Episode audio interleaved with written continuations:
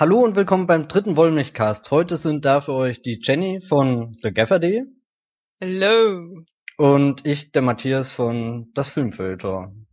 Und wir reden in unserem dritten Wollmilchcast unter anderem über die großartige vierte Staffel von Arrested Development, ähm, den wunderbaren indirekten Twilight-Nachfolger The Host, beziehungsweise bei uns in Deutschland auch Seelen genannt, und danach über den jüngsten Film von Terrence Malick, nämlich To the Wonder. Und ansonsten lasst euch einfach überraschen. Viel Spaß. Gut. ja, wollen wir äh, gleich einsteigen und zwar haben wir ja am 26. Mai, den Ein- historischen Tag der Seriengeschichte, alle äh, neun Folgen von Arrested Development hintereinander geschaut im Büro. Und Matthias, jetzt sag doch mal, ist das Leben noch so wie vorher? Nee, es hat sich alles maßgeblich verändert. Also angefangen damit, dass es kein Ziel mehr gibt, bis hin zu der Tatsache, alles gesehen zu haben. Ja, eigentlich Und- wollen wir jetzt gar nicht mehr irgendwie in die Welt hinausgehen. ne? Ja, wir sollten vielleicht ganz kurz am Anfang sagen, dass wir jetzt nicht so ganz ausführlich werden und vielleicht später einen extra Podcast darüber machen, weil Wir wollen dem Ganzen vielleicht noch eine zweite oder dritte oder vierte Sichtung geben, Genau. bevor wir tatsächlich ausführlich über dieses historische Ereignis reden, das ich immer weiter als historisches Ereignis bezeichnen werde, auch wenn alle Arrested Development Hasser da draußen jetzt mit der Nase rümpfen. Badge! aber ich meine, so, solche Menschen gibt's glaube ich gar nicht. Also das sind ja dann in ganz böse Doch, Menschen. ich habe äh, äh, bei Twitter schon Tweets gelesen von Leuten und ich habe sie nicht entfollowed, so, ne, Hm. nur für meine, um hier meine Toleranz zu unterstreichen. Es die, gibt die es nicht Menschen, lustig finden. Das ist allerhand. Hm, Also diese Menschen wollen die Welt brennen sehen. ja, Nein, Quatsch. Also. nee, es war ähm, kein Quatsch. Was? ist ja alles todernst. ja. Gab's denn irgendwas, was äh, dir an der neuen Staffel gefallen hat? Es gab tatsächlich ziemlich vieles und das, obwohl der Einstieg, da muss ich leider manchen Kritikern recht geben, doch ungewohnt ist. Also so von vom vom der Dynamik oder so war ich schnell wieder drin, weil ähm, die Musik an das anknüpft, was vorher da war und die Figuren ja auch immer noch die gleichen sind. Ich weiß nicht, der Erzählrhythmus ist ja ein ganz neuer, dadurch, dass jetzt alles mehr oder weniger zeitgleich spielt und du dich in einer Folge nur noch auf eine Figur konzentrierst, erfährt man halt immer erst nach und nach, wohin sich ähm, die ganze Handlung beziehungsweise die vierte Staffel entwickelt. Also da braucht man vielleicht ein bisschen Eingewöhnungszeit, aber danach ist das ganz großartig und man kann sich wirklich über alles kaputt lachen. Oder wie hast du das aufgenommen? Ja, mir ging's ähnlich. Also am Anfang äh, war das Tempo noch ein bisschen sehr rasant für meinen Geschmack. Also man wurde so hineingeworfen, auch in die Szenen mit äh, der groß, groß, großartigen Kristen Beak als äh, Mutter äh, Bluf, das war ganz toll. Aber es ging halt so super schnell los und dann äh, ist man kaum hinterher gekommen und es hat mich noch ein bisschen, ein bisschen verwundert. Ich meine, das Tempo der Serie war immer hoch, aber Wollte das war sagen, schon das sehr ist krass. no, no. Vor allem die Zeitsprünge. Also ich glaube einfach, es dauert vier, fünf Folgen, bis man die Struktur der neuen Staffel durchschaut, nämlich dass für jeden Charakter äh, so eine Zeitsprungstruktur in der Narration zumindest der ersten Folge vorgegeben wird, die uns Mhm. zeigt quasi, was sie seit damals getan haben und wie der Stand jetzt ist. Das ist das eine, was es sch- erschwert, glaube ich, und das andere ist, dass man einfach Running Gags, die in der Serie konsequent und ohne großen Aufbau gleich in den ersten Folgen eingesetzt werden, erst versteht, wenn man spätere, in späteren Folgen merkt, dass es eigentlich ein Running Gag ist. So. Also, Ja, also die, diese Vorarbeit, das war ja auch teilweise schon in den ersten drei Staffeln der Fall, dass du bei der zweiten Sichtung schon an Stellen lachen konntest, wo du bei den ersten nur den Kopf geschüttelt hast. ja, aber insgesamt bin ich doch echt begeistert. Also ich hatte schon sehr, sehr große Angst, dass das wie Zweiflerin. Äh, wie es, nein, das ist, also ich habe in meinem Leben, ne, in meinem langen, langen Leben, habe ich, war ich im Kino bei Episode 1 und ich war im? Kino bei Indiana Jones and the Kingdom of the Crystal Skull und, und es hat, also ich habe schon sehr viele Enttäuschungen in meinem Leben erfahren von Sachen aus meiner Kindheit, die wiederbelebt wurden. Ich war ja auch im Kino so. Jurassic Park 3, ich sollte wahrscheinlich aber weniger ins Kino gehen. Äh, und Arrested Development war da einfach eine wunderbare Abwechslung, weil es ist gleichzeitig neu und doch anders und sie, sie ruhen sich nicht auf ihren alten Running Gags auf. Und da, deswegen war ich doch am Ende vollends begeistert, schon allein, weil es einfach wahnsinnig lustig war. Also ich hatte ja nie meine Episode 1, zumindest nicht im Kino, die war dann eher Indiana Jones 4. Hm. Naja, aber Arrested Development ist zum Glück überhaupt nicht in irgendeiner Liga aufzufinden.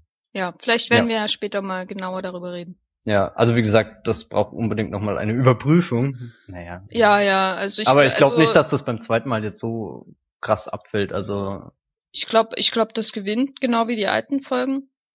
Und ich glaube, da wird man sich erst bewusst, ähm, was eigentlich für ein Plan hinter der Serie steckt, weil ja, ich, ich würde jetzt noch nicht behaupten, dass ich die gesamte Handlung erzählen kann oder Nee, nacherzählen nee. könnte. Vor allem diese ganzen Gags, die man dann äh, beim ersten Mal gar nicht mitgekriegt hat, gerade in den ersten Folgen, die alle nochmal zu sehen, das ist dann schon, glaube ich, ein Gewinn. Wollen wir mehr dazu Ja, sagen? wir können ja jetzt zum ersten Hauptfilm kommen. Ja, bevor wir uns in Arrested Development verfangen. Also wir haben ähm, am, am Dienstag, nee Quatsch, am Montag, ähm, der Host gesehen. Der heißt in Deutschland Seelen. Ja, mit ganz vielen E's. Ja. Ähm, Auch Äs und Gans und äh, wie dem auch sei. Wir haben ihn gesehen, wir haben von Anfang bis Ende durchgehalten, bis sogar Gut, bis ich, zum ich Ende kam des zwei, Abspanns. drei Minuten zu spät, das muss ich einräumen, aber Ja, ja, du hast alles verpasst, weißt Ja. du, weißt du, hast den Film nicht verstanden. Sorry, kannst nicht bei, äh, kannst nicht äh, beurteilen. Nee, wir haben äh, The Host gesehen und ich kann ja mal kurz sagen, worum es da geht. Es ist äh, eine Adaption des gleichnamigen Romans von Stephanie Myers, die bekannt ist durch ihre wunderbare Twilight-Trilogie. Äh, Quadrologie, musst du sagen. nee, die, die Filme sind eine Quatsch. Es Nein, das sind sogar ähm, fünf Filme Oh hier. Gott, ja, aber vier Bücher, ne? Oh ja, Gott, ja, oh vier Gott, oh Gott. Bücher und fünf Filme. Also Korrektur durch ihre wunderbare, jetzt kriege ich den ironischen Ton nicht mehr hin, durch ihre wunderbare Twilight-Quadrologie. Quadri, Quad, Quad, Quad. Quad, Quad. Ja, wie dem auch sei, von Stephanie Myers, äh, heißt Seelen. Es geht um eine Zukunftsvision, äh, eine Welt, in der äh, extraterrestrische Wesen, die man einfach nur Seelen beziehungsweise Souls im Original nennt, die Menschen als Host, also als äh, Träger benutzen, so dass sie die, äh, wenn die, wenn sie einen, von einem Menschen Begr äh, Besitz ergreifen, quasi dessen ganze Seele auslöschen und dann ist nur noch der Host da und äh, diese Seelen haben quasi fast die ganze Welt unter Kontrolle. Nur einige Menschen äh, wohnen in seltsamen, äh, seltsamen Rocky Mountain Höhlen und so und haben äh, äh, unheimlich viele tolle Errungenschaften und Ledercouches in Rocky Mountain Höhlen rumstehen, aber keine Türen, was mich am meisten an diesem Film gewundert hat. und vor allem ein Kornfeld. Hm. Ja, das Content, ja.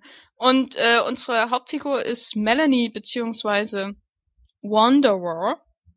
Wa- wa- wa- Melanie, gespielt von, gespielt von, und jetzt äh, bitte aufpassen, Saoirse Ronan. Und ich werde im äh, Artikel ein Video verlinken, wo der Name von Saoirse Ronan nochmal ähm, vorgesprochen wird, damit ihr alle lernt, wie man sie ausspricht, denn wir wussten das vorher auch nicht, bis vor ungefähr zehn Minuten. Die Hauptfigur ist Melanie. Melanie wird ist auch von so einer ist so eine äh, Überlebende unter den Menschen, die noch ihre eigene Seele hat, wird gefangen und ihr wird so ein Wanderer eingesetzt, äh, beziehungsweise so eine so äh, Seele, der die sich dann selber den Namen Wanderer gibt, was dann später abgekürzt wird in Wanda, damit es nicht mehr ganz so lächerlich ist. Haha. Und Melanie hat, verliert aber nicht ganz ihr Bewusstsein, sondern ist dann immer noch da und so besteht der Rest des Films daraus, dass Melanie äh, auf der Flucht vor diesen anderen Seelenviechern, Menschen, Hosts, äh, zu den anderen Menschen kommt und mit sich selbst redet, also mit ihrem Wanderer in ihrem Kopf und das sorgt für allerlei Lacher, die glaube ich nicht so beabsichtigt sind.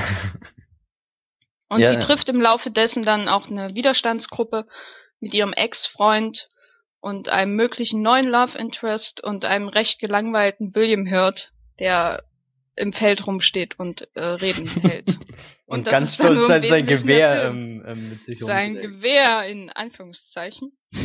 Wir haben ja, wir haben ja, wir haben ja die These, dass äh, es in der Host in Wirklichkeit um Geschlechtskrankheiten geht und deswegen solche Gewehrmetaphern, Sicheln und alles, ja. Später dazu vielleicht mehr. ähm, ja.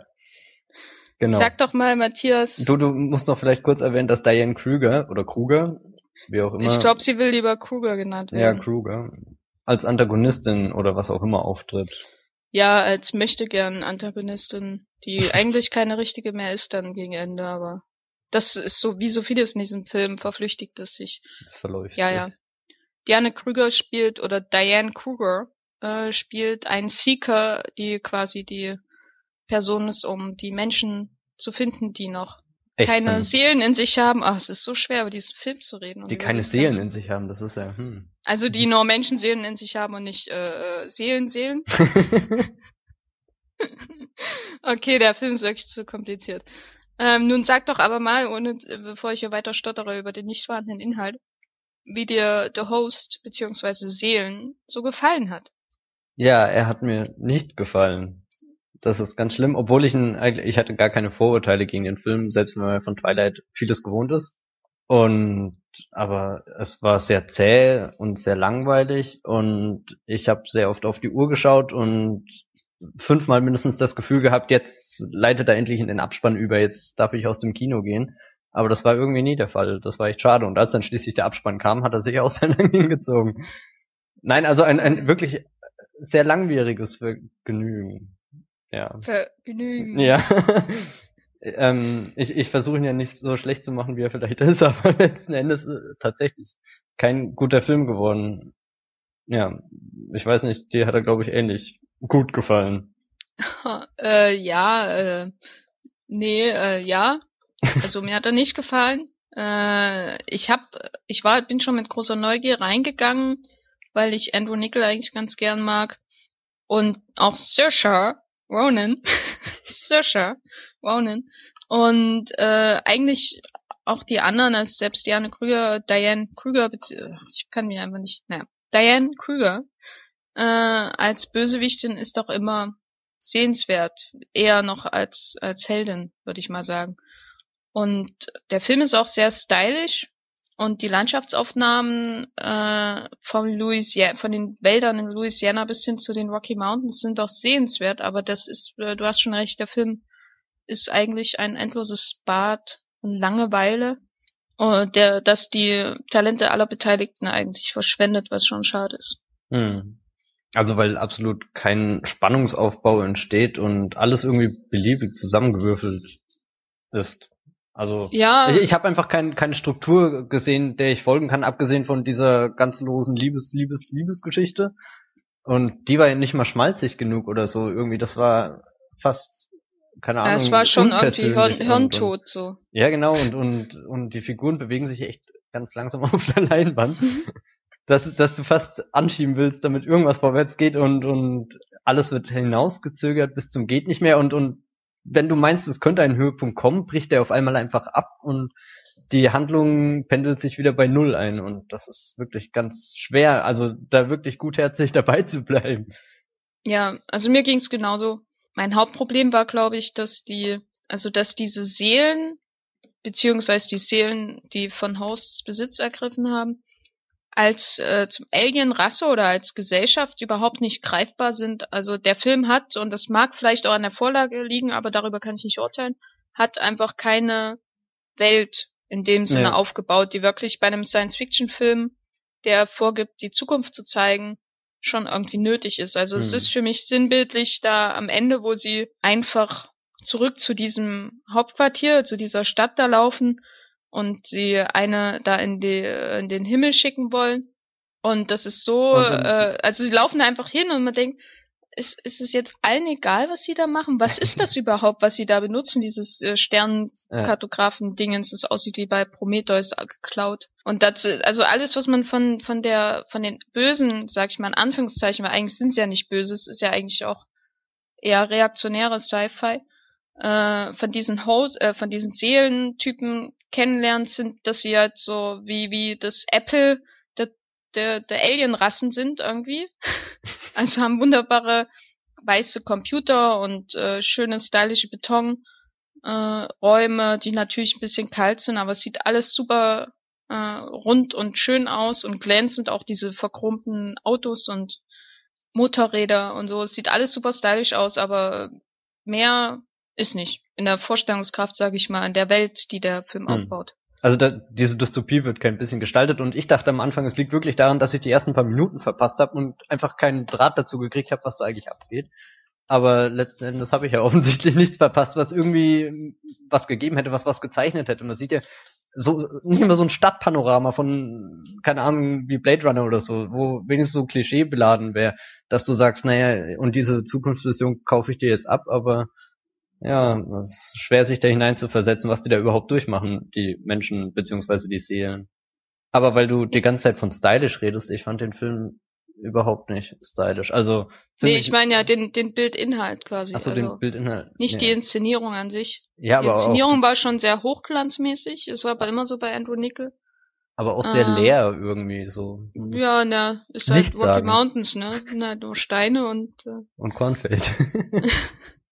Ja, nee, also ich glaube, das Hauptproblem des Films ist, äh, oder, oder warum die Welt so wenig markant wirkt in ihrer Ausarbeitung, ist, dass er gar nicht weiß, ob es eine Dystopie ist oder nicht.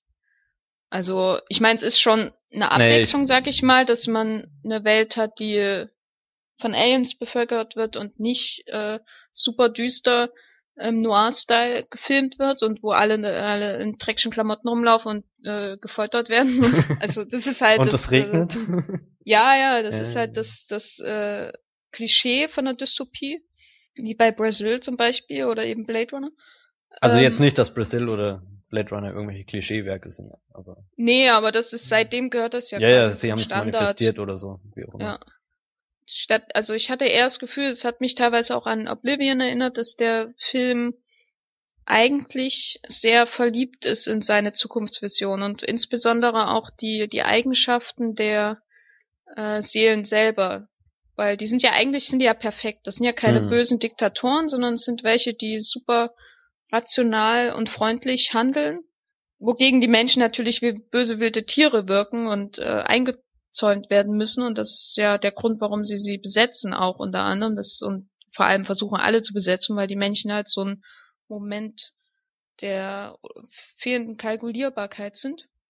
Und eigentlich ist, mag der Film, also ich hatte so das Gefühl, dass es sehr, sehr verliebt ist in die Idee von diesen äh, Seelen, dass die alles eigentlich besser machen und dann aber eine Geschichte erzählen muss von Leuten, die diese Seelen nicht haben wollen.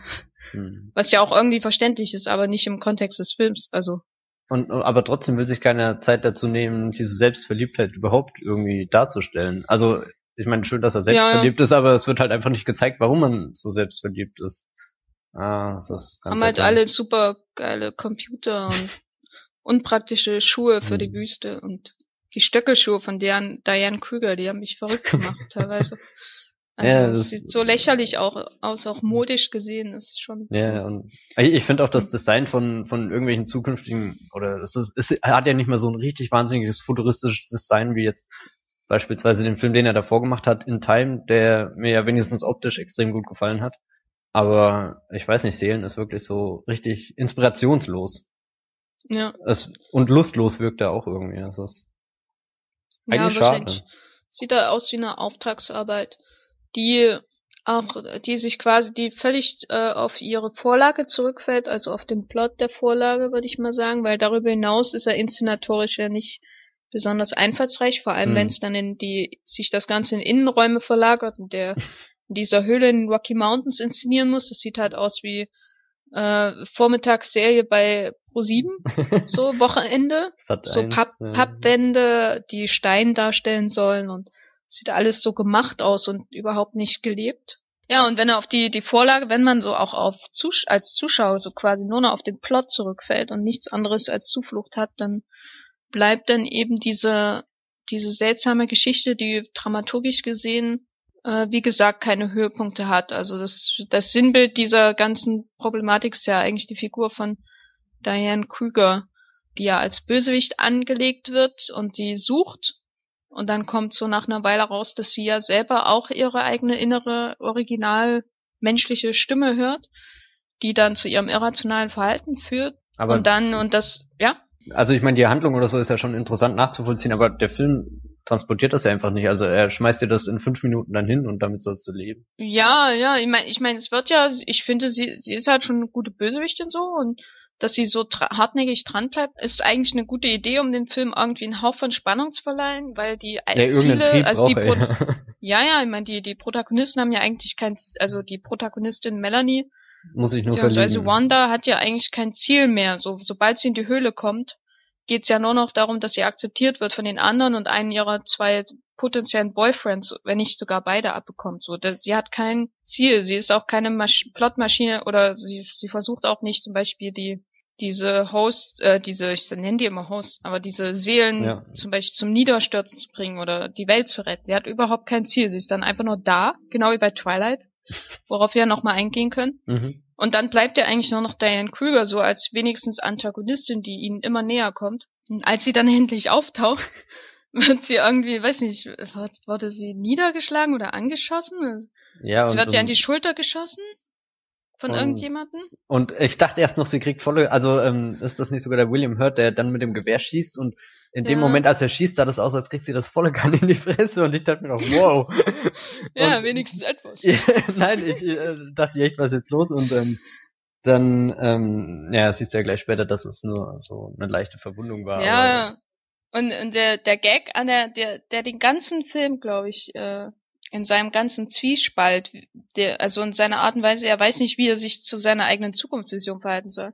Der das widerspiegelt, ist halt die, die Idee, dass Diane Krüger, Diane Krüger, Krüger, na, Diane Krüger, dann äh, ihr ihre Seele entzogen wird und sie wieder ein normaler Mensch ist.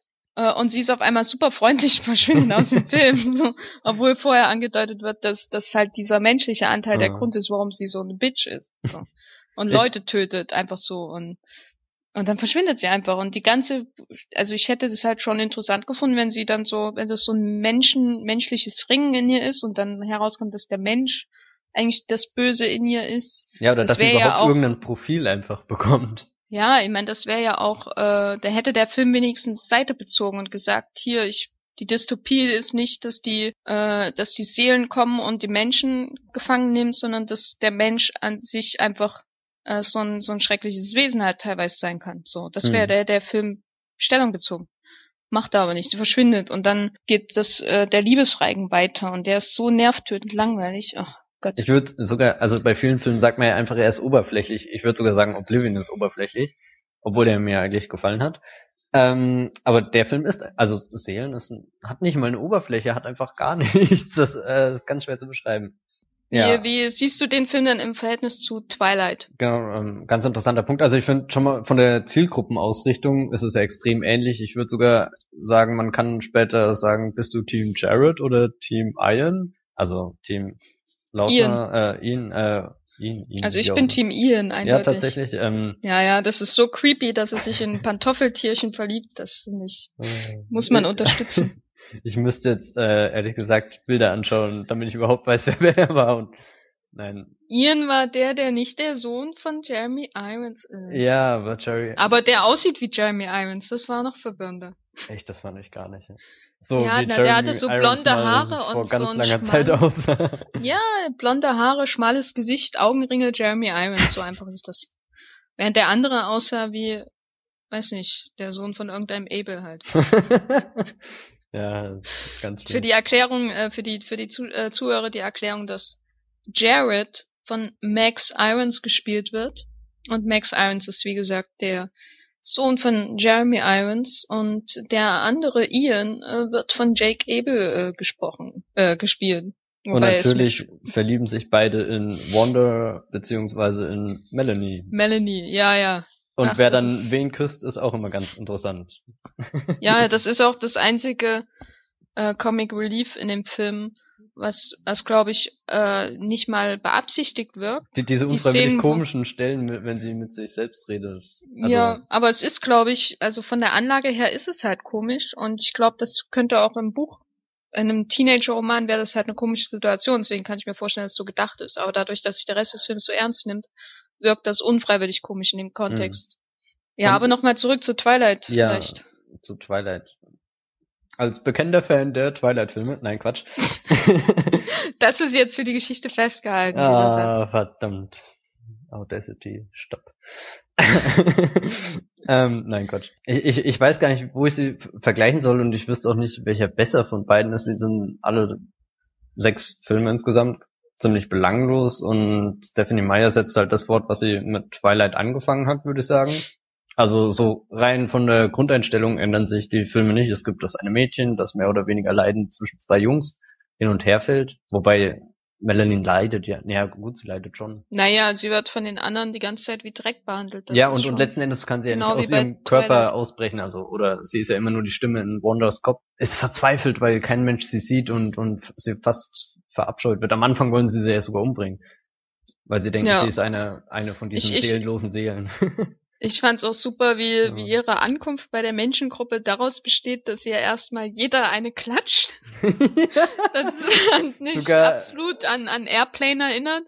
Die Szene, wo Leslie Nielsen zu der hysterischen Frau geht äh, als Arzt und sie halt einfach ins Gesicht schlägt und dann stellen sich alle eine, eine Reihe an und alle schlagen sie, um ihre Brust loszuwerden. Und das war sehr, sehr ähnlich. Leider bei der Host. Auf sehr unkomische Art und Weise. Ich meine, Äh. wa was ähm, ziemlich, also die Erkenntnis, dass die Twilight-Filme so langsam sind, um mitschmachen zu können, ist ja bei Seelen wirklich übernommen worden. Also im Endeffekt ist das ja wirklich nur eine Adaption auf ein anderes äh, Genre. Also weg vom Vampir, Fantasy, Horrorfilm zum Science-Fiction, Rom-Com, irgendwas. Wobei ich finde, dass das Schmachten halt zu kurz kommt dafür. Also Ja, oder es ist auch nicht da, weil, weil eben der Bezug zu den Personen fehlt. Ich weiß nicht, Twilight spielt ja so extrem mit Klischees oder so. Und ich weiß nicht, irgendwie kann man bei Twilight fast mitfühlen, würde ich sagen, im Gegensatz zu der Host, wo, ja. Ja, ich meine, ich mein, bei Twilight, das muss man denen ja zugutehalten, geht's immer irgendwie auch um alles.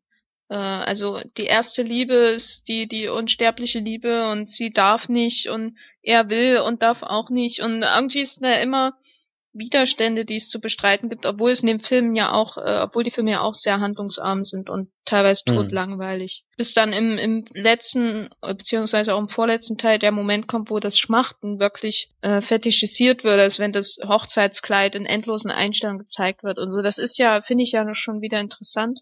Aber bei der Host gibt's das ja gar nicht. Dafür ist es alles so lustlos vorgetragen und dafür hat der Plot zu wenig Widerstände, noch weniger Widerstände als bei Twilight, als dass man da wirklich Und kann sagen, bei. Twilight kannst du ja wenigstens, du, hast die Front mit den Vampiren und Werwölfen und die Front mit den Vampiren und den Vampiren, äh, wie auch immer sie, die, Volturi, äh, genau, Volturi. Volturi. Ich bin Team Volturi. Tatsächlich. ja, ich möchte, dass allen Beteiligten der Kopf abgerissen wird. Auch äh, Sheen, äh, Michael Sheen. Nein, nein, die Volturi sollen den anderen den Kopf Ach so. abreißen. Die Volturi sind die einzig coolen in Twilight, sind die, mit denen ich abhängen würde, bevor ich dann ausgesaugt werde. Von Ja, aber, aber so Taylor Lautner den Kopf abreißen ist cool, aber Robert Pattinson wäre dann eher uncool. Dann kann er nicht mehr Na das- Binks in Episode 7 spielen. Das wäre echt Ja, ärgerlich. stimmt. Aber dann hast du dein, seinen Kopf mit seinen Haaren. Und die Hm. Haare. Die Haare von Robert Pattinson.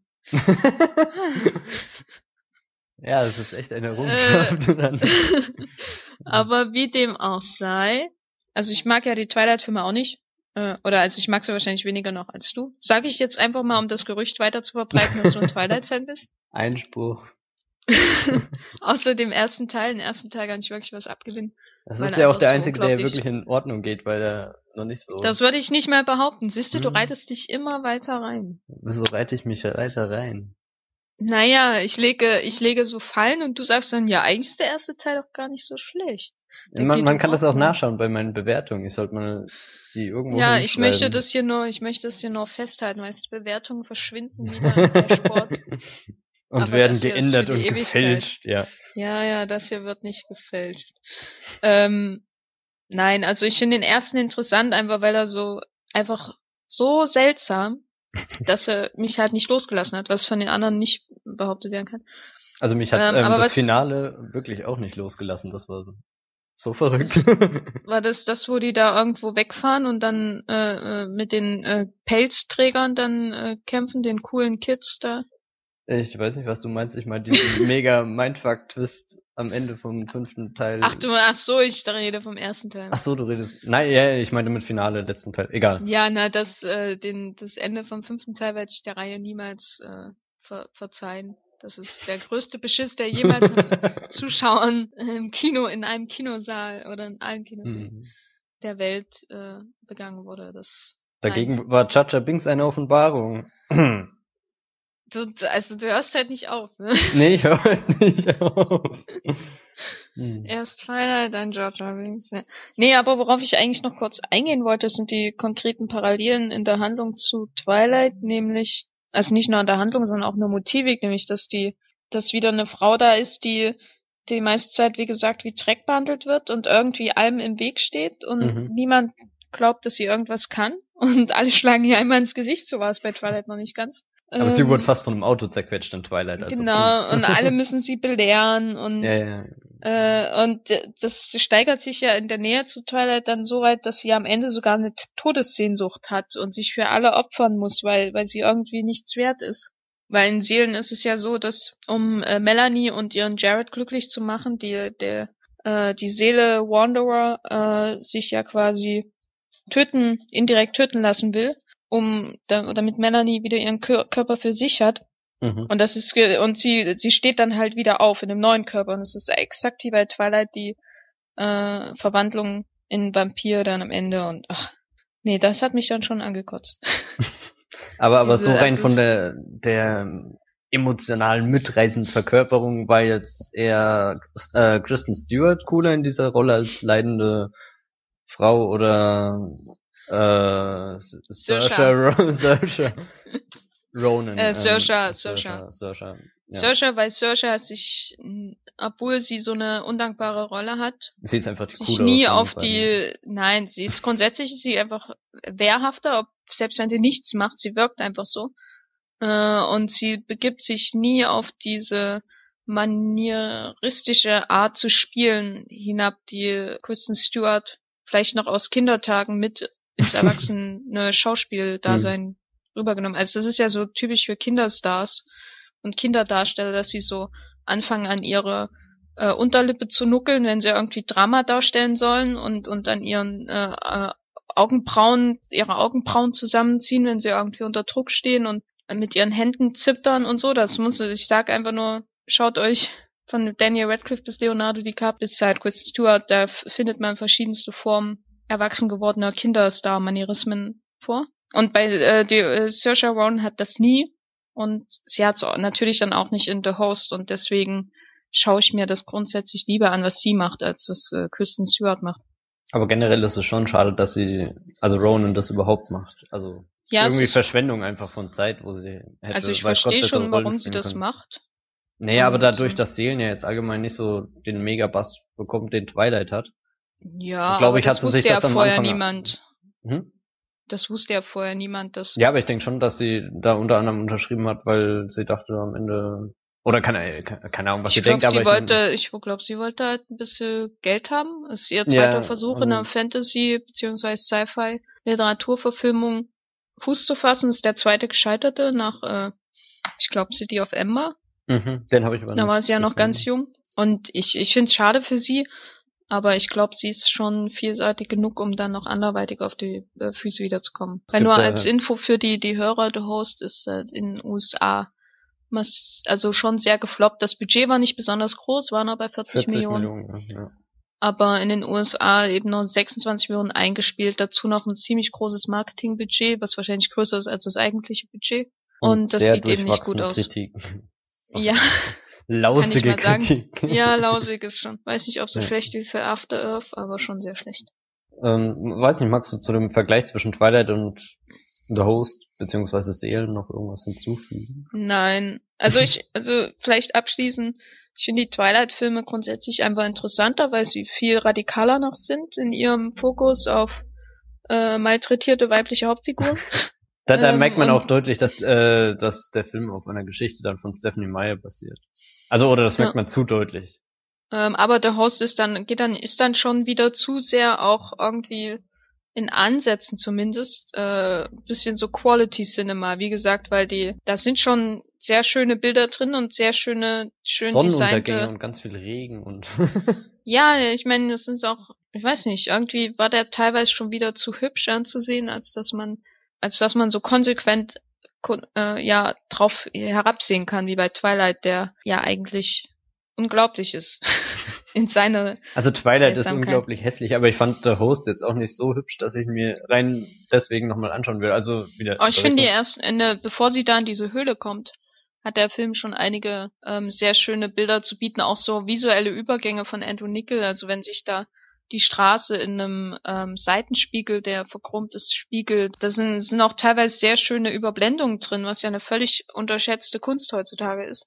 Eine, eine ist besonders schön, wo es so aussieht, als würde äh, Saoirse Ronan über, über den äh, Rocky Mountains sitzen, quasi. Ist wirklich, also es sind solche kleinen Momente, wo man merkt, da ist ein Filmemacher da, der der eigentlich filmisch denkt und, ja. und äh, auch so weiß, wie man was in Szene setzt, aber der Film gibt's dann halt nicht her.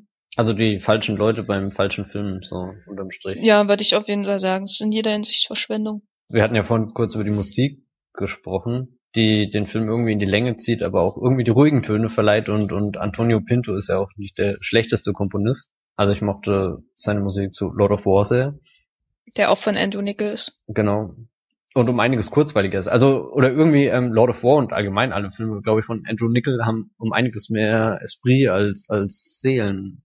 Ja, also ich habe von ihm nur Lord of War noch und Gattaca gesehen. Und Seelen hat mich ein bisschen an Gattaca erinnert, weil Andrew Nickel ja wieder so eine idealisierte Zukunftsgesellschaft hat, äh, die dann bei Gattaca zumindest in ihren jenseits der schönen Gesichter quasi ihren ihr Grauen verbirgt.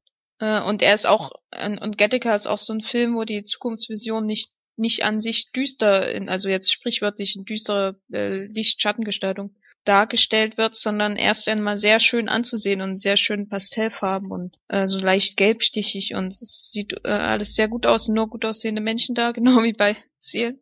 Das fand ich sogar Äh. extrem unnatürlich. Also so rein von der Vorstellung, die leben in den Rocky Mountains, da ist die Wüste und sie haben Kornfeld und schöne Sonnenuntergänge, aber trotzdem, dass alle Menschen aussehen, wie als waren sie gerade im H&M und haben dort den Modekatalog mitgenommen, also die Kleidung.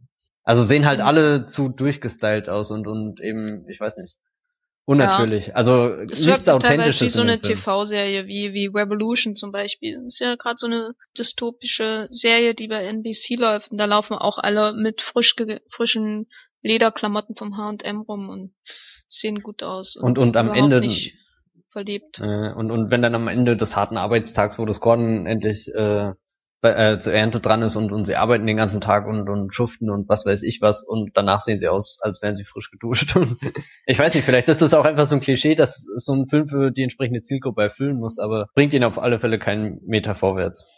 Vielleicht ist das auch ein Ja. blöder Kritikpunkt, aber ich hatte mich oft, also wenn ich mich schon während dem Kinofilm das frag oder der Film mir so viel Zeit lässt, dass ich über die Kleidung der Figur nachdenke, dann ist das eher schon ein schlechtes Zeichen.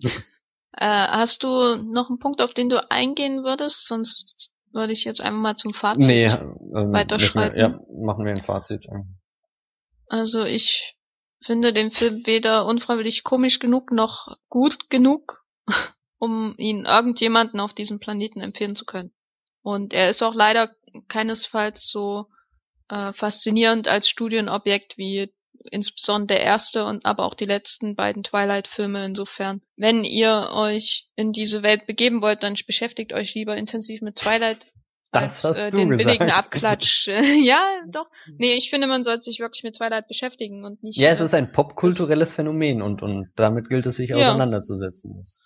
Genau, also Richtigkeit. beschäftigt euch lieber mit Twilight als den billigen Abklatsch äh, im Kino oder sonst wie zu sehen. Also Fazit bei mir sieht ziemlich ähnlich aus. Extrem leer, extrem beliebig, keine Struktur, keine Spannung, kein Nichts, keine Höhepunkte. Einschläfernd? Ja.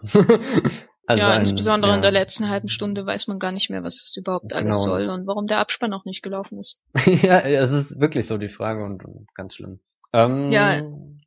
Sprich. ich wollte jetzt Also, nicht das Wort äh, abschneiden. also ich habe äh, ich habe ja schon bei The Host die Einführung gemacht. Ach so, gut, dann. Aber ähm, ich kann ja mal äh, meine, äh, ich habe sie mir sogar notiert, damit sie überhaupt nicht mehr spontan wirkt. Meine brillante Einleitung von The Host, in der ja Wanda ein Wanderer äh, eine der Hauptfiguren ist zumindest äh, seelisch gesehen, zu, und jetzt kommt's, Tode Wonder von Terence Malick bringen. So, und jetzt bitte Applaus. Okay, die Stille sagt alles. Ach so, ich soll den Applaus. Ich wollte gerade unseren Zuhörern hier Raum zum Klatschen machen. ähm, ja, ich hab's versucht. Es tut mir leid. Aber wir können ja mal, und jetzt äh, leite ich dezent zu dir über, du hast ja Total Wonder erst kürzlich gesehen, bei mir ist ja schon sehr lange her wieder. Genau. Äh, schildere doch mal kurz, worum es geht und wie dein Gesamteindruck war.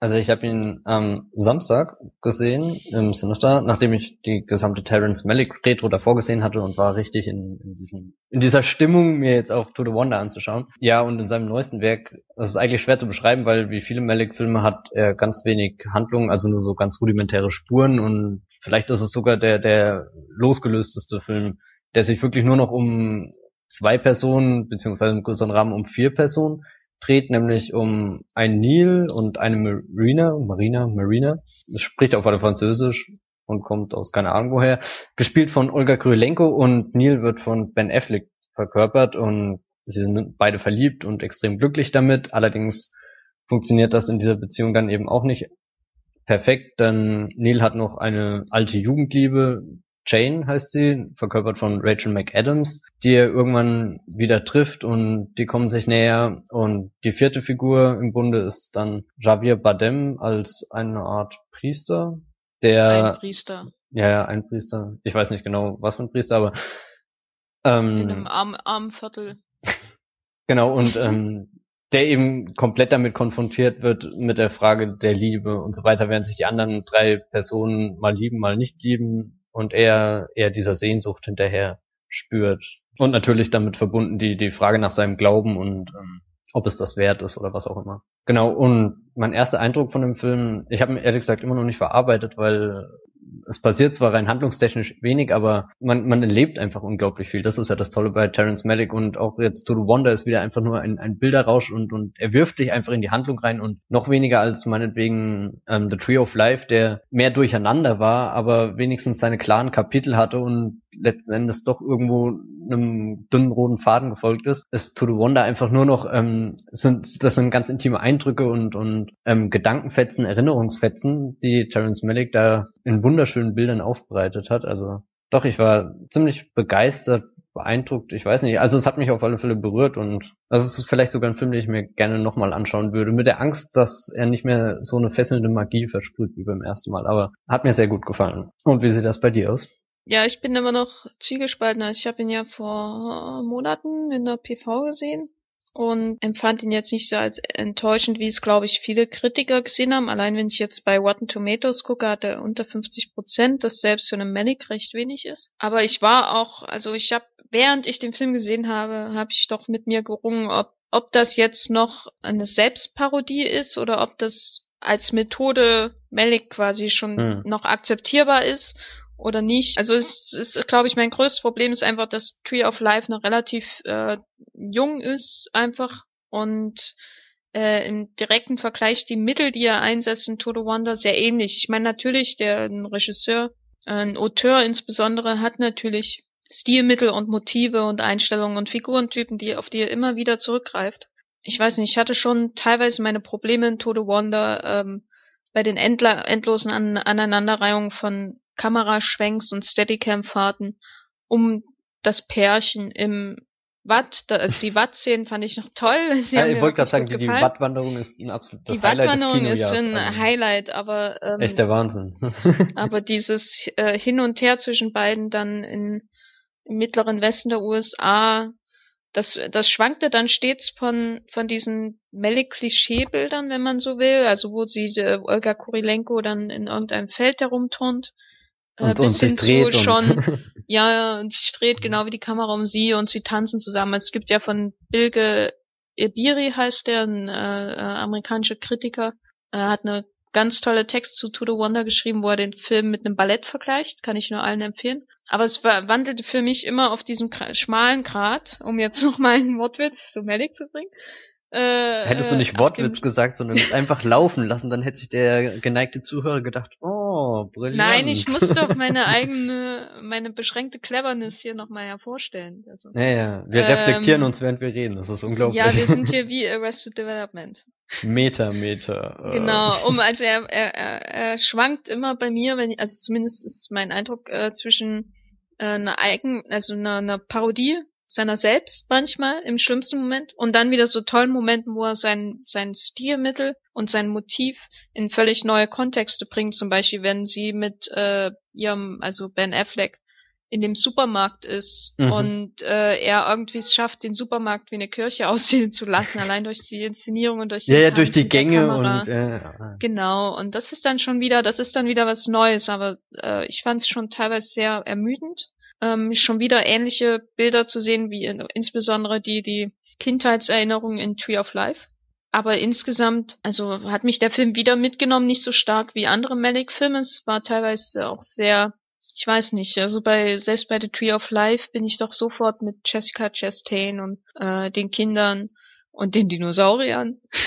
Also sie haben mich sofort mitgenommen in die, in die, in das Erlebnis, sodass Hm. man gar nicht mehr wirklich reflektiert, was man da eigentlich auf der Leinwand sieht, gut, weil sondern für- einfach mitmacht und dann hinterher rauskommt und erstmal ausatmen muss, während Okay. ich bei Todo Wonder schon kontinuierlich äh, reflektiert habe, was für mich ein Zeichen ist, dass mich die Figuren oder dass auch die, die Bilder und das audiovisuelle Erlebnis nicht entführen quasi Hm. in die Kinowelt, was ich jetzt auch einfach mal Ben Affleck anlassen würde, aber es ist auch eine undankbare Rolle. Also ich finde ja eigentlich, dass die Filme von Terrence Malick gleichzeitig schon Reflexion bedeuten. Also auch meinetwegen, während ich ähm, das in Red Line geschaut habe, war das, während, während die Gedanken und die, diese Bilderflut äh, auf der Leinwand stattfindet und ich selbst mir die ganze Zeit Fragen stelle und überlege, oder das finde ich wirklich was Faszinierendes eben an seinen Filmen. Und das hatte ich dann eben auch bei To the Wonder oder auch Tree of Life. Klar, Tree Ja, of Life hat den imposanteren Einstieg, vielleicht dann vor allem mit dieser ähm, Weltentstehungssequenz, die Und den Dinosaurier. ja, der Dinosaurier. das ist zweifelsohne wirklich, ähm, äh, ich weiß nicht, mir fällt gerade kein Wort ein, um das zu beschreiben. Es muss ein großartiges Wort Dinosaurier.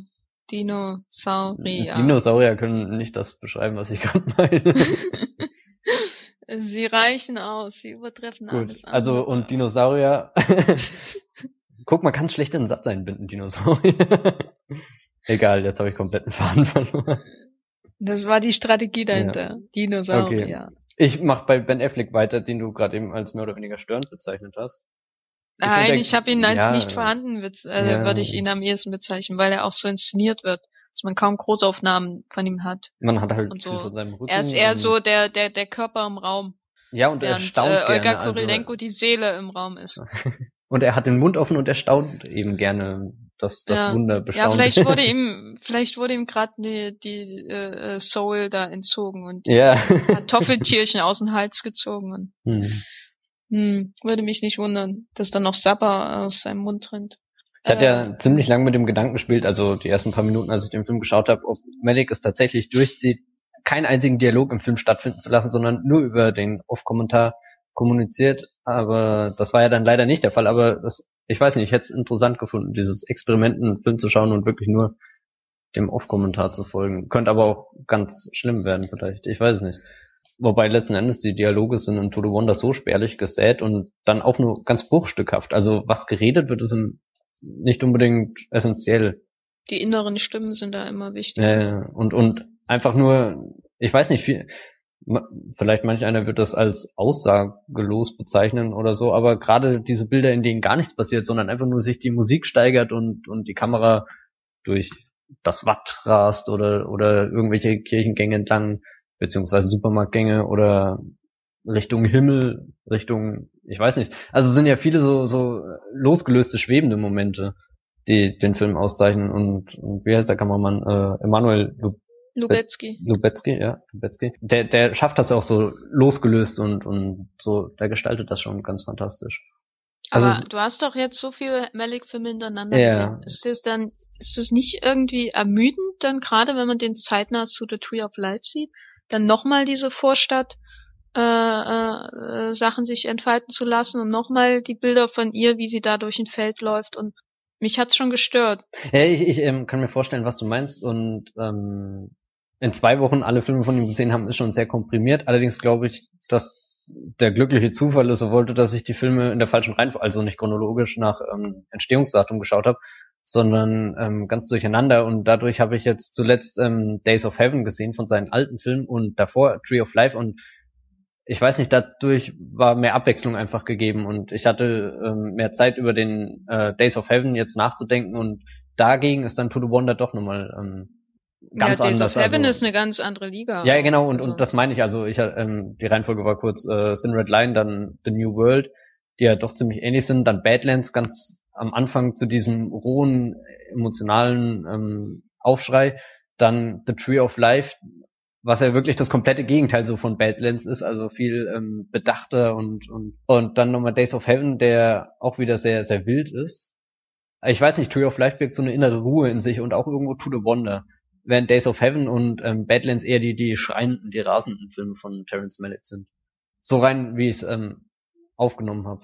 Und nee, also ich würde nicht sagen, dass, dass, dass To the Wonder jetzt zu viel des Guten war oder so, oder dass ich mich gelangweilt gefühlt habe, weil ewig die gleichen Motive gesehen und kann das sogar sein, dass er äh, Bildmaterial aus Tree of Life in To the Wonder verwendet ja, hat? Ja, äh, ich ich glaube, ich habe da mal was gelesen dazu, ja. Weil im Abspann stand dann auch irgendwie ähm, die Informationen mit drinne. Ich habe es jetzt nicht recherchiert.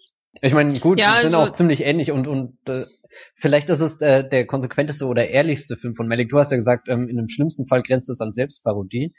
Aber irgendwo glaube ich, dass er ganz viel von sich selbst in diesen Film reinsteckt, vielleicht mehr als er in jeden anderen Film reingesteckt hat. Ja, also, na, das wo, auf jeden ähm, Fall. Ähm, bei ähm, The Tree of Life hat man ja noch dieses Universelle, es geht um die Welt, es geht um vieles, es geht um Väter, um, um, um Söhne und also es umspannt mehrere Generationen, also beziehungsweise die komplette Menschheitsgeschichte.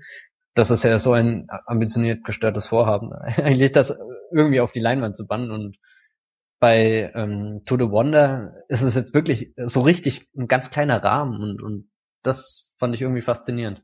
Also es sind auf jeden Fall seine beiden, also The Tree of Life und To the Wonder sind, glaube ich, seine beiden persönlichsten Filme, sage ich jetzt einfach mal so als jemand, der Maddox wie viele andere noch nie gesehen hat, oder? also, also äh, weil er ja in Tree of Life seine einerseits Kindheitserinnerungen verarbeitet oder unterbringt zumindest. Man weiß ja nie, wie viel da wirklich dann ja, ja, Erinnerung ist und wie viel Fiktion. Aber allein die Geschichte dort mit seinem Bruder, der stirbt, das ist ihm ja, das ist ja wirklich so gewesen, dass sein äh, Bruder gestorben ist. Und in, deswegen kommt ja To the Wonder wie so ein Spin-off, beziehungsweise kleinerer Bruder von The Tree of Life vor, weil er dort ja, zumindest wenn man seiner Biografie äh, glauben will, äh, eigene Erfahrungen auch verarbeitet, weil er ja mal mit einer Französin zehn Jahre verheiratet mhm. war und äh, dann später sich hat von ihr scheiden lassen. Das war in der Phase, als er keine Filme gemacht hat, beziehungsweise Filme nur geplant hat, nicht umsetzen konnte, zwischen Days of Heaven und The Thin Red Line. 19 Jahre und sich hat 20. ja ja und sich da er war zehn Jahre mit ihr verheiratet hat sich dann geschieden und hat seine und jetzt kommt Jugendfreundin geheiratet so und das sind natürlich Parallelen die auffallen in To the Wonder man weiß nicht wie viel da wirklich drinne ist und das ist eigentlich auch egal aber so als ich das dann gelesen habe hat es mir den Film schon wieder näher gebracht weil bis dahin war es doch eher ein Film, den ich so im Nachhinein, hm. über den ich gerne nachdenke und ihn irgendwie intellektuell zu fassen suche, auch schon während des Schauens. Aber bei den anderen Malick-Filmen, insbesondere natürlich auch äh, äh, Days of Heaven, Finred Line, die meine beiden Lieblingsfilme sind von ihm, äh, hat nehmen mich die haben mich die Filme auch immer so emotional auf, einfach mitgenommen. Also von der Musik bis mhm. äh, hin zu den Kameran bin ich dann irgendwann äh, bis zur Kamerafilm bin ich ja irgendwann mitgeschwenkt quasi um die tanzenden Figuren herum. So, mhm. es ist einfach da schaltet man dann seinen Kopf aus und ist dann erst bei der zweiten oder dritten Sichtung so weit, dass man da wirklich, zumindest ging es mir so, das irgendwie intellektuell zu durchschauen sucht, was einem da eigentlich gerade gezeigt wurde. Deswegen hatten die halt eine unglaubliche emotionale Wirkung auf mich. Während bei Total Wonder, dadurch, dass er im Grunde sehr ähnliche Motive aufnimmt wie schon in Tree of Life, also dieses Vorstadtleben, sehr banale Themen eben auch, weil er, weil der Film diesmal auch nicht irgendwie in der Vergangenheit spielt, so wie in den anderen Filmen, sondern in einem, sage ich mal, Umfeld, das man aus äh, endlosen Filmen und Werbespots und äh, so weiter schon kennt, eben dieses äh, äh, langweilige Vorstadtdasein mit den grauen Häusern und alles sieht so künstlich in die Welt Landschaft gesetzt aus. Und da das jetzt sich schon so zeitlich so nah an Tree of Life war, hat's mich dann doch nicht ja mitgerissen und ich, die, die Information über sein Privatleben lässt es so erfahrbar machen, was er da eigentlich umgesetzt hat, bringt, hebt es auch irgendwie von seinem Sockel. Also den Film hebt es von seinem Sockel. Mhm. Aber so wirklich, also ich würde den wahrscheinlich eher schauen nochmal als Tree of Life, weil Tree of Life möchte ich gern so in meinem Kopf bewahren, wie ich ihn damals zum ersten Mal gesehen habe. Es ist doch ein Film, den ich eher so von, von der Weite äh, in Teilen bewundere, nicht mal gänzlich. Dazu war er mir dann doch teilweise zu redundant. Also To the Wonder jetzt. ich überlege die ganze Zeit, welchen Malik-Film ich ähm, jetzt gleich nochmal schauen würde. Angenommen, ich müsste, sollte, hätte die Wahl. Wäre es vermutlich auch das Sin Red Line, weil das ist einfach der, der vielschichtigste. Also, ich meine, die Filme sind, da steckt so viel drin, aber in das Sin Red Line kann man wirklich haben. Kann ich das ist, glaube ich, auch der zugänglichste von allen. Weil man das so würde viele ich nicht Figuren hat. sagen. Also, genau. Ja, na doch, ich, ich, das ist der, der am ehesten Genrefilm ist, dadurch, dass er die Kriegsthematik hat damit ist es auch was, mhm. womit mhm. man sich, also was einen sofort mitnimmt, weil man ja natürlich sofort mitführt mit diesen Soldaten, die da im Krieg sind. Das ist einfach anders, als wenn du so ein zwei Schwestern und den Lover der einen Schwester irgendwie in der in USA an, Anfangs 20. Jahrhunderts hast, der eine verliebt sich dann in so einen kargen, wortkargen Farmer oder so. Das ist halt ein, anders, einfach so von mhm. Aufbau. Bei The Tree of Life bist du sofort drin, schon allein weil du das Kriegssujet aus anderen Filmen kennst und damit automatisch ähm, mitfühlst mit den Soldaten, weil du hast ja auch so gelernt. Ist ja auch okay. Hat man das und deswegen gelernt? ist es, ja, na, das ist so, das lernt man ja auch, aus anderen Filmen. Und das hm. auch, liegt auch an der Situation. Die sind halt in einer akuten Bedrohungssituation, was bei den anderen Filmen nicht so ist. Also bei Badlands ist es doch deutlich schwerer, mit den Protagonisten mitzufühlen, weil sie halt rumgehen und Leute umbringen. Das naja, aber, aber Badlands ist ja rein von der Prämisse absolut nachvollziehbar. Also wie, wie diese Ja, aber du Figuren kannst ja nicht nachvollziehen. Nein, das würde ich nicht mal sagen. Ich finde, bei Badlands sind die Figuren sehr leer. Also die sind ja ziellos und deswegen suchen genau, sie ihr Heil dann das ist doch schon in der mal ein Punkt, Gewalt. Wo man ein, äh, einsteigen kann. Nee, dazu, also weiß nicht. Das sind für mich typische Malik-Protagonisten und typische Malik-Protagonisten sind für mich halt nicht die, die Figuren aus der Fin Red Line, sondern eher die Figuren aus Days of Heaven und Badlands und eben auch jetzt To the Wonder, so, so Hülsen, die Ideen transportieren. Und sich hinter Vorhängen verstecken. Genau. und durchs Watt wandern. Nein, also äh, die Wattwanderszene, die muss irgendwann mal in Ausführlichkeit besprochen werden. Ja, und dieses äh, Kloster auf der Insel, ach. Und das Morgen. alles eigentlich vor so einem tristen Hintergrund. So, äh, ja. Da wollte ich im Endeffekt nie im Leben sein. Also so, die Kamera fängt gleichzeitig wunderbare Sonnenuntergänge und schöne Bilder ein, aber ich weiß nicht, an dieses Watt wollte ich nicht unbedingt. Aber trotzdem lässt es mich einfach nicht los. Ist eben auch äh, ein starker Kontrast zu der späteren Umgebung dann in diesem kargen mittleren ja. Westen. Wenn dann die Haare von Rachel McAdams im Kornfeld wehen und und die die Büffel da rumstehen. das ikonische Bildmalerei.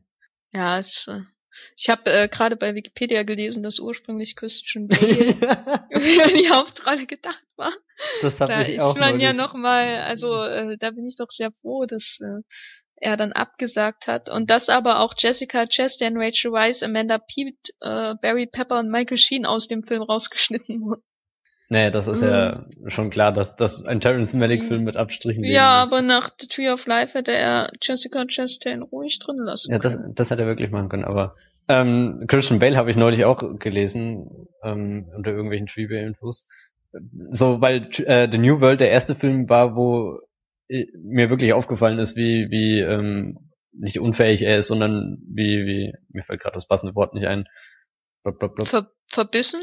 Ja, das vielleicht auch nicht. Wie unbeholfen er Überspannt? Einfach, ähm, ja, unbeholfen war das, was ich gerade gesucht habe. So. wirkt und und ich glaube, da wäre er in, in To the Wonder noch viel mehr überfordert gewesen. Da soll er Ich glaube, er ist, er hat auch äh, ähm, allein von seiner Selbstsicht äh, her einen viel zu klassischen Darstelleransatz, also Darstellungsansatz, als dass er für einen Malik-Film jetzt wirklich geeignet mhm. ist. Also und ich, mein, ich kann es mir auch nicht vorstellen, wie er das in Tod, äh, wie er das in The New World überhaupt gemeistert hat. Also hat er ja nicht besonders gut, aber wie er den Tag überlebt hat an einem Malik-Set. so, als, als Typ, der sich normalerweise abhungert und konkrete, offenbar Figurenvorstellungen hat und wahrscheinlich bis ins Innerste seiner Figur vordringt, bis hin zu dem, was sie morgens zum Frühstück isst und äh, abends zum Abendbrot und der, der Softdrink zwischendurch, keine Ahnung. Und dann an einem Manic-Set und, äh, Set und dann so heißt ja, steh jetzt mal rum hier, die Kamera macht schon. Ich, ich bin sicher, es gibt dann ähm, auch einen ähnlichen emotionalen Ausbruch in irgendeinem späteren Making-of-Video, das Terence Malick posthum veröffentlicht oder beziehungsweise nach. Ja, es wird schwer, es posthum zu. Ja. Hat gerade keinen Sinn gemacht. Nein, aber ähm, ich, ich bin ja neulich erst über die Ja, hervorragende Terminator-Ding da gestolpert und äh, Äh. es ist einfach eine Glanzstunde der jüngeren Filmgeschichte. Es- Das ist, glaube ich, ein eigener Film wert, wenn, wenn Christian Bale so der Ausrast. äh, Terrence Malick, allein, allein die beiden Namen, wenn Christian Bale Terrence Malick am Set irgendwie runtermacht, so allein die Vorstellung, Gib mir dass einer mit fucking Christian. Bale einen Chris, äh, nein, also nein. äh, ich möchte gerne einen Parodiefilm schon jetzt haben mit Ben Stiller und Will Ferrell im, als Wer als wer? Zoolander 2. Da wäre ich dafür. Mit äh, Will Ferrell als Terrence Malick und Ben Stiller als Christian Bale. Ich habe mir gerade mal die Rechte gesichert. Nein, also das hat wirklich Potenzial. Das war damals Ja. übrigens der einzige Grund, warum ich mir ähm, Terminator 4 an, unbedingt anschauen wollte. Ich habe ja Weil- davor, also damals bei Salvation, als es so durchgedreht ist und das, da, Mhm. hat- da, ich weiß nicht, war es Absicht oder nicht in der Promotion, aber es hat bei mir unglaubliche Wunder getan. Hab mir dann schlagartig alle Terminator-Filme bis auf den dritten angeschaut, also die ersten zwei, und dann auch den vierten. Es war alles geplant. Äh. Ja, es war brillant durchdacht. Und es ist ich bin voll in die Falle getappt. ja, so, ich überlege die ganze Zeit, ähm, weil wir es vorhin von Episode 1 und irgend so Indiana Jones Film hatten. Wenn ich Terminator früher geschaut hätte oder damit aufgewachsen wäre oder keine Ahnung oder die Filme halt schon lange gekannt hätte, wäre glaube ich Salvation meine Episode 1 gewesen und mein Indiana Jones 4. Angenommen, Ach, ich hätte glaub, die zwei davon. Terminator nicht 3 gehabt. ist schon schlimm genug. Also. Ja, den habe ich ja, wie gesagt, noch nicht gesehen. Aber ich glaube, der das Fan, also diese Nostalgie äh, war bei Terminator halt nie so stark wie bei den anderen. Weil man da auch normalerweise älter ist, wenn man Terminator sieht, als bei Star Wars. Also sollte älter sein. soll man sollte vielleicht äh, älter sein. Ja, Ja, ich hab's also so, wie gesagt, auch zumindest viel nicht zu zu meiner Kindheit gehört. Auch wenn ich mal als Kind, äh, das weiß ich noch, spät abends äh, im Wohnzimmer saß und meine Eltern haben angefangen Terminator 1 zu schauen. Und ich bin dann auch ganz schnell ins Bett, aber ich kann mich noch bis heute an die Szene erinnern, wo der ähm, dieses Panzerrad über die Köpfe, über die ähm, äh, Schädel fährt und das hat sich bei mir als Kind eingebrannt. Das ist das einzige Bild, also das wusste ich dann, als ich den Film zum ersten Mal dann Jahre später auch gesehen habe, den ersten, äh, hat es gleich Flashbacks in meine Kindheit und Albträume und so alles zurückgebracht. Aber so viel dazu. Äh, ja, äh, äh, ich gehe dann mal zu einem Therapeuten. Ja, würde ich dir auch Wie raten. sind wir jetzt von Terrence Malick zu Terminator gekommen? Äh, Christian Bale heißt das wunderbare Schlüsselglied. stimmt. Ja, oh, oh Gott. Gut, Themawechsel. Oder Ja, ähm, wollen wir noch ein äh, paar abschließende Worte zu Ja, genau. To the Wonder, der seit dem 30. Mai übrigens in den deutschen Kinos läuft, Hm. bringen? Sag du mal einen Satz. Ich habe eigentlich schon Satz. vieles gesagt oder alles gesagt. Ähm, Sag ich habe einen Satz. Einen Satz ähm, völlig losgelöst. Das habe ich auch schon überall hingeschrieben, wo ich irgendwas über den Film geschrieben. Verben, Und, du und musst Verben benutzen. das, ja. ja. Nein, ähm, er hat mir sehr gut gefallen und bringst mich gerade, setzt mich gerade voll unter Druck. Sag du lieber einen Satz. Mir hat er auf einer Intellekt- oder abstrakten Basis hat er mir schon gefallen, weil er, man mag über Terence Malicks Themen denken, was man will, gerade seine, äh, seinen Umgang mit der Religion. Ich finde es absolut legitim, dass er sich damit beschäftigt. Und ich finde, er, Insofern- ähm, ähm, er hat nie irgendwie so ein penetrantes Anliegen, da jetzt irgendwelche Werte vermitteln zu Ja, wollen oder ich so. meine, ich, ich Oder er will keinen, selbst- also hat keinen Missionierungscharakter, sowas auch Ja, also das ist, das wäre dann abstoßend, aber bei ihm geht's einfach nur um die Frage dieses, äh, wie, wie kommt der Mensch, kommt Ja. der Mensch zum Paradies, sag ich mal, auf Erden. Das ist ja nicht mal unbedingt religiös, danach sehnt sich ja letztendlich jeder, dass er irgendwie so einen Idealzustand bekommt, dem er glücklich ist. Und Todo Mhm. Wonder befasst sich halt damit, dass die Leute es immer wieder, dass denen das immer wieder aus den Händen gleitet. Das macht den Film ja auf jeden Fall sehenswert, auch die, natürlich die visuelle Umsetzung, aber man sollte eine, schon bei To the Wonder, glaube ich, schon eine sehr große Toleranz für Malik haben und seine, ja, seine Methoden, seine ästhetischen Methoden, weil sonst kann der einem, glaube ich, sehr schnell auf den Geist gehen. Mhm. Der radikalste Malik. Ja, ich würde auf jeden Fall sagen, es ist sein radikalster. Ja. Aber ich kann mir auch eben vorstellen, dass viele Menschen genau damit auch ihren Einstieg finden. Also es ist schwer, zu, ein Werk zu empfehlen von ihm, das man als erstes geschaut haben sollte. Außer vielleicht das in Red Line mit den Gründen, Ja, die du vorhin argumentiert hast. Ich glaube sogar, das war mein erster, den ich, oder The New World, ich weiß nicht, einer von beiden. So, jetzt musst du aber ähm, noch ein mein abschließendes Wort. Ich will gerade nochmal das, äh, das Religiöse in seinen Filmen aufgreifen. Mir war das ehrlich gesagt nie bewusst, dass die so krass religiös geprägt sind, weil ich finde, die ähm, Themen sind schon allgemeingültig und habe das dann erst später gelesen, dass das unter anderem als Vorwurf gegen seine Filme gebracht wird in diversen Kritiken oder so. Und ich finde, das ist bei ihm einfach ganz natürlich und seine Filme sind halt eben so grundphilosophisch ausgelegt und je nachdem, wie weit man dann reingehen möchte und interpretieren möchte und so. Und, und da bietet eben Bonda auch ganz viele Aufhäng Aufhänger für einen selbst, keine Ahnung, zum Nachdenken, Philosophieren. Das war übrigens, ähm, obwohl ganz wenig Menschen im, im Kinosaal waren, eine der wenigen Vorstellungen, wenn nicht überhaupt die einzige Vorstellung, wo ähm, die Menschen sogar noch nach dem Abspann sitzen geblieben sind und äh, über den Film diskutiert haben. Also sowas kriegt man ganz selten. Warst mit. du, warst du in einem York-Kino? Nee, nee, ich war ähm, eben im Sinister. Ach so, Im, ne, im das Sony Center war ich. Ja. Ich meine, es waren zwar nur fünf, sechs, sieben Mann, aber die Hm. saßen bestimmt alle noch zehn Minuten da und haben sich den Kopf zerbrochen, selbst wenn einige, äh, ja, ich habe nicht wirklich Danach, zugehört. danach sind sie, danach sind sie Büffel essen gegangen. Wahrscheinlich. Ich habe mir eine Wattmeer- Wattmeerwanderung gebucht im Ah, Reisecenter. ja, ja. Gleich ein Urlaub in Frankreich. Hm. Gut. Ja, wollen wir weitermachen mit dem nächsten Film, der auch seit äh, der letzten Woche in den Kinos läuft, äh, den ja nur du gesehen hast. Ich habe ihn noch nicht gesehen, weil ich noch den zweiten äh, nachholen will. Genau. Und zwar Hangover 3. ja, ich hätte jetzt ähm, den Zuhörern noch kurz eine Minute zum Raten gelassen. so dieses äh, äh, Suspense aufrechterhalten. Und Na gut. zwar du, du, du, du, du, Hangover, Hangover 3. 3. So. The Hangover Part 3. Ich, ich überlasse dir das Wort. Ich hatte ähm, ja überlegt, einfach mit einem Vergleich zu den ersten ein, zwei Filmen anzufangen und wie ich zu denen stehe. Ich mochte, oder da kannst du ja sogar mitreden, ähm, ob du den ersten mochtest oder nicht mochtest oder wie du den damals 2009, also kam, glaube ich, aufgenommen hast. Oder, Äh, ich, äh, ich war von dem ersten positiv überrascht. Was, was vor allem jetzt nicht mal so sehr am Humor liegt, ja, der ist halt sehr platt teilweise und ich kann mich an die meisten Sachen gar nicht mehr erinnern, sondern vor allem an der, die Figur von Zack Galifianakis fand ich irgendwie äh, wahnsinnig spannend, so wie die angelegt ist als, als der Kindmann und dass sie ja schon eine gewisse Tragik hat, weil sie nie, äh, zumindest im ersten Teil, mit den anderen so auf eine Basis kommt, der Entwicklung, sage ich mal. Sie ist immer, immer noch der, der Kindmann und dieser tragische Kern seiner Figur hat mich doch überrascht bei so einem Film. Aber Hm. ich, an mehr kann ich mich jetzt eigentlich auch nicht mehr erinnern, Hm. deswegen möchte ich nicht weiter darüber reden und nur sagen, dass ich trotzdem sehr gespannt auf den zweiten, dritten Teil bin, gerade weil die Reaktionen so negativ sind. also vom ersten war ich damals auch ziemlich begeistert. Allerdings war es auch einer der Filme, die ziemlich schnell totgeschaut wurden, weil den dann auf einmal jeder an jedem Filmabend schauen wollte und dann war er nach dem fünften Mal halt auch nicht mehr wirklich lustig, vor allem in so kurzer Zeit. Vielleicht deswegen oder auch aus anderen Gründen hat mir der zweite Teil dann gar nicht mehr gefallen, weil er letzten Endes nur eine 1 zu 1 Kopie vom ersten war. Das ist ja so der Hauptkritikpunkt. Und dagegen will jetzt Hangover 3 was ganz Neues machen und macht einfach eine 180-Grad-Wendung, würde ich es nicht mehr nennen, aber er schlägt definitiv eine andere Richtung ein und verirrt sich dabei in ganz seltsamen Sachen. Also als ich aus dem Film kam, wusste ich auch nicht wirklich, was ich von ihm halten soll. Also ich bin ziemlich unvoreingenommen rein. Klar, mir hat der zweite nicht gefallen, aber deswegen wollte ich den dritten trotzdem nicht verurteilen. Als ich dann rausgekommen bin, weiß ich nicht, konnte ich nicht definitiv sagen, der ist ja genauso bekloppt wie der zweite Teil, weil er einfach zu viele äh, Reibungspunkte bietet, die unterm Strich nicht funktionieren, also trotz allem nicht funktionieren.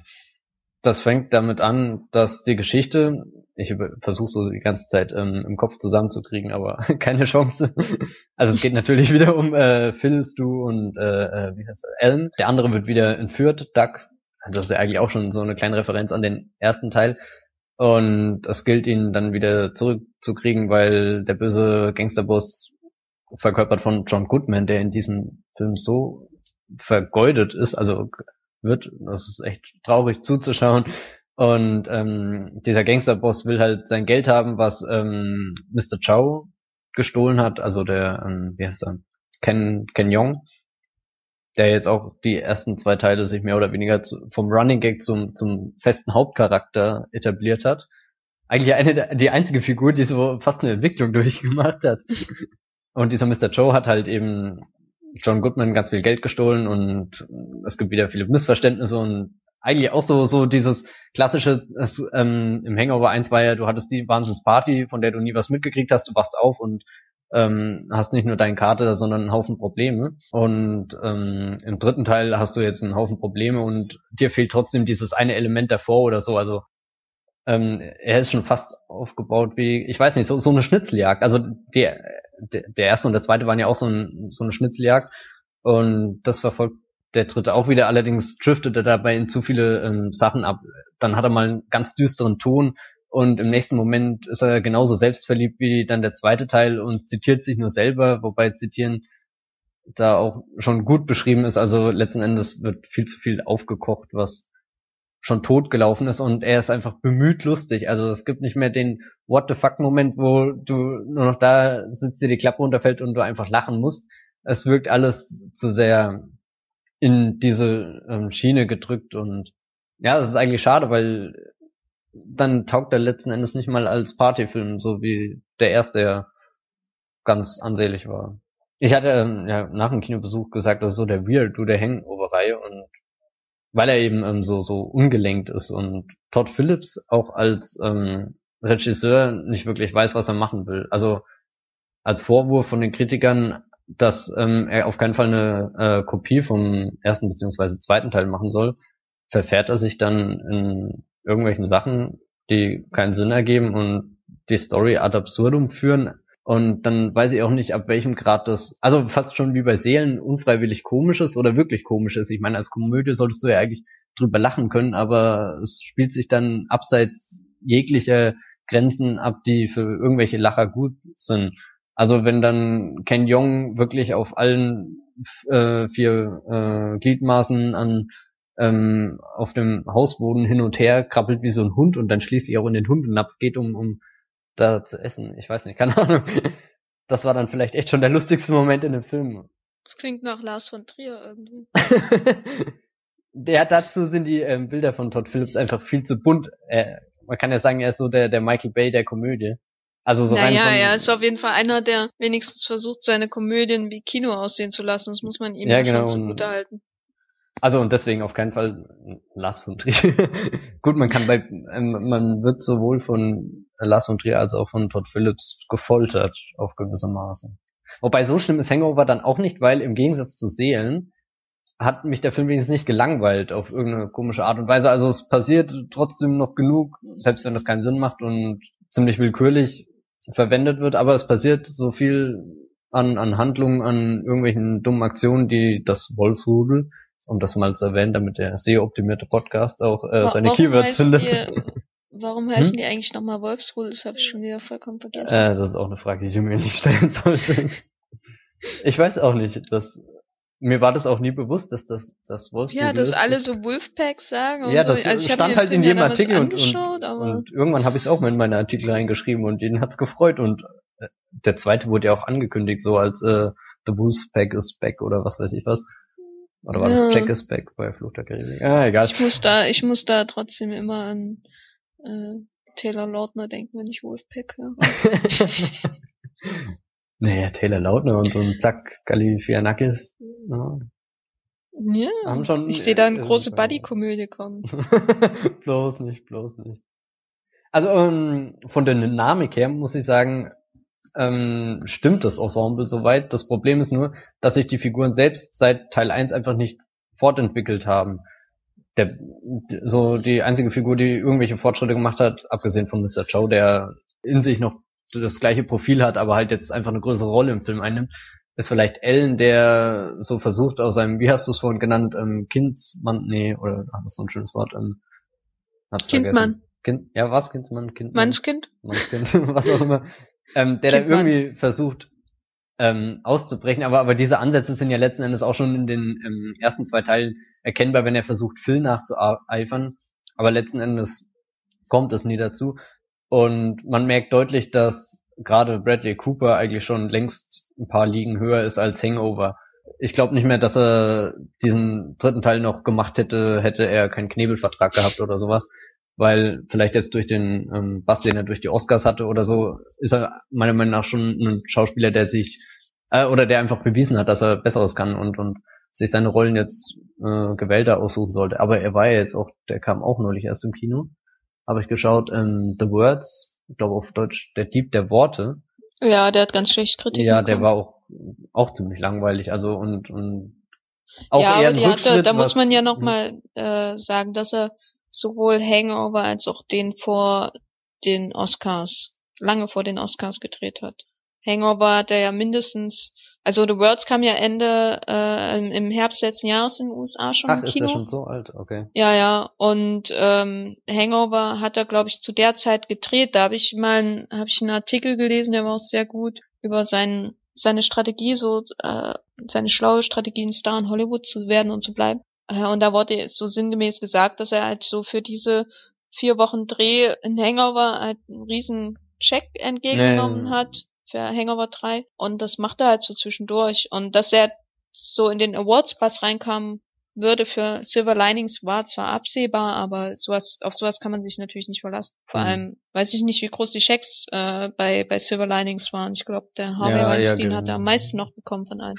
Gut, ähm, jetzt hast du mich rausgebracht. Was man kann nur hoffen, dass er es nicht wiederholt. Dass er das, ja genau. Da, also ich meine, der, der dritte Teil lässt sich auch, also als episches Finale angekündigt, lässt es sich ganz penetrant die Möglichkeit auf eine Fortsetzung offen mit einer wunderbaren Szene nach dem Abspann, die schockierenderweise fast das lustigste am Film ist oder die halt einfach wirklich so bekloppt ist, dass du lachen musst, ob du willst oder nicht. So auf dem kleinsten gemeinsamen Nenner spielen sich ja ganz viele Witze im Hangover-Film ab und dann auch der letzte, aber der ist dann eben so platt, dass gar nicht anders geht. und was ziemlich okay, ärgerlich ist. jetzt bin was, ich gespannt.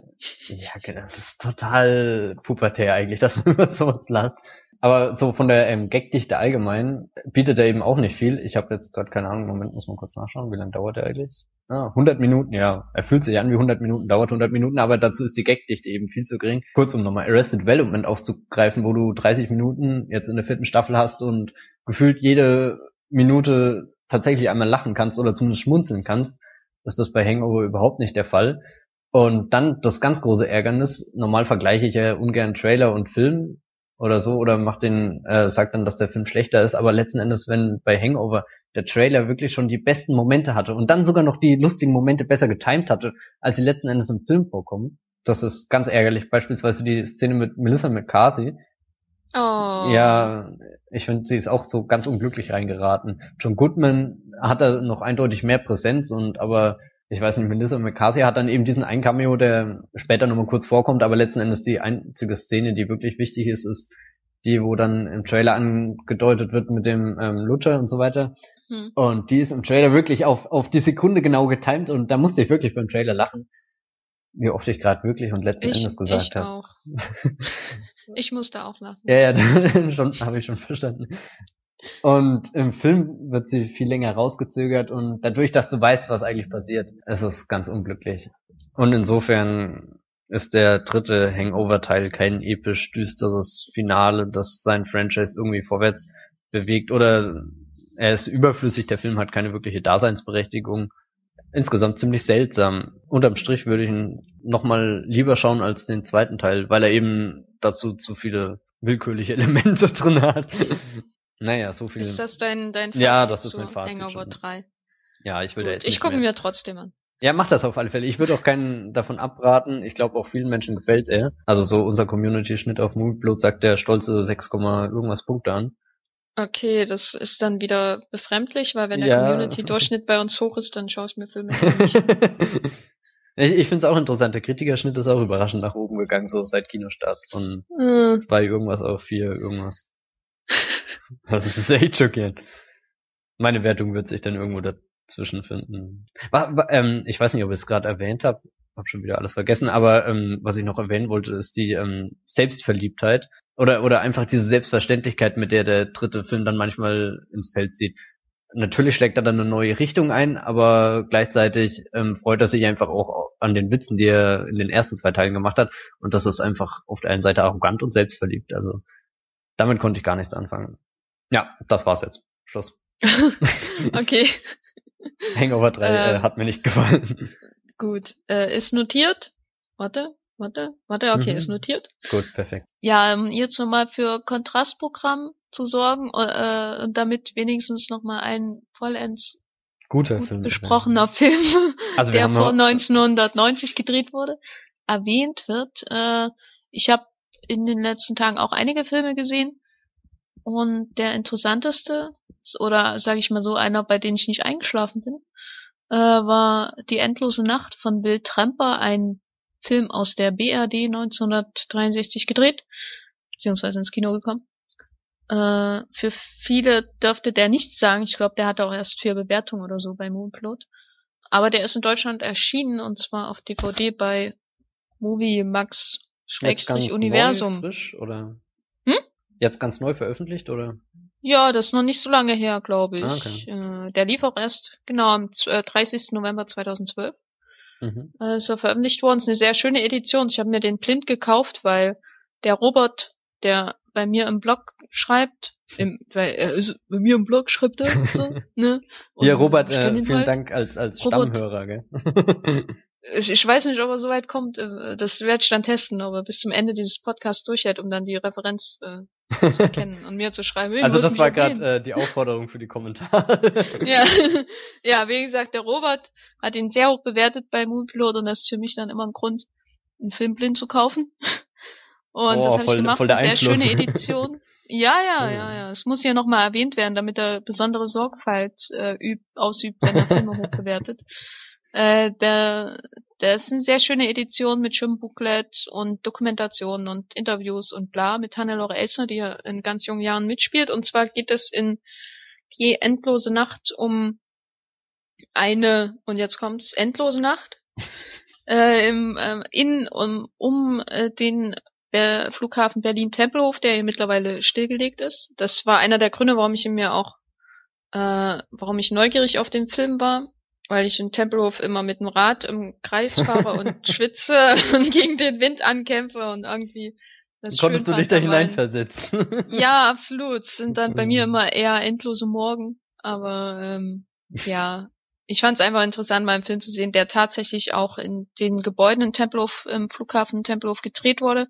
Und zwar äh, verfolgt der Film verschiedene äh, Schicksale in dieser Nacht. Äh, der Nebel hängt tief über Berlin, kein Flugzeug kann abheben und alle kommen irgendwie deswegen in ihren Plänen durcheinander.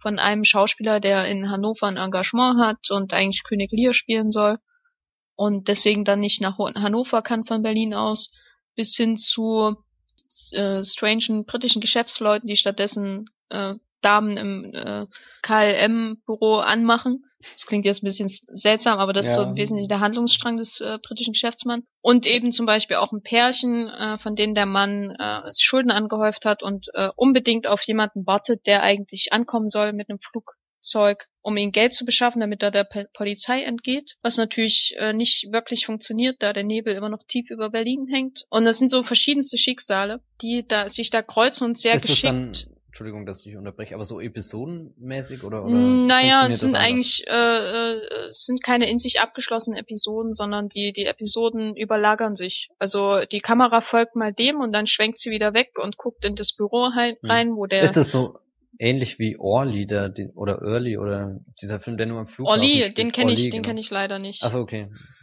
äh, Schade, weil der ist kann sehr aber gut. sein. Von Angela Schandelek oder Ja, wie sie Viel zu unbekannter Film und viel zu un ja, oder ich weiß nicht, die Filme, die, äh, die, die ihn kennen, die schätzen ihn, denke ich.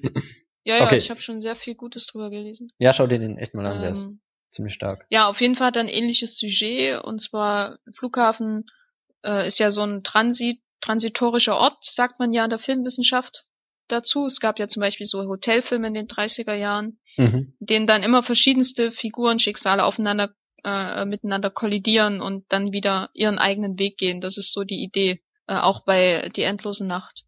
Ich möchte jetzt gar nicht so viel über den Film sagen, außer dass er unglaublich elegant inszeniert ist, gerade in seiner Kameraarbeit, Kameraarbeit und im Schnitt, im Wechsel zwischen den einzelnen Erzählsträngen. Man, man sieht die immer noch ganz kurz teilweise und verliert, ver- hat trotzdem immer genau den Überblick, welche Figur hier gerade ist, weil es sind sehr viele.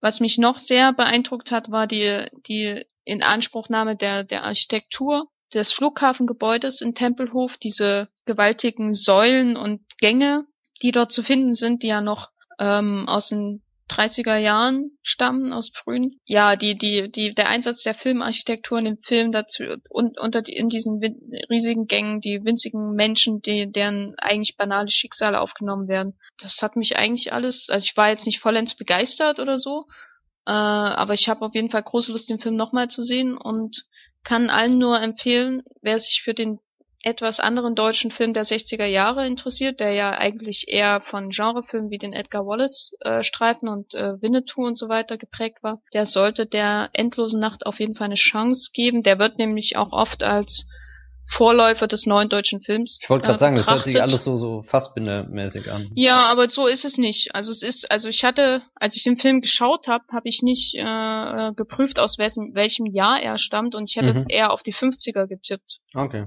äh, vom der Vielleicht Art und Weise.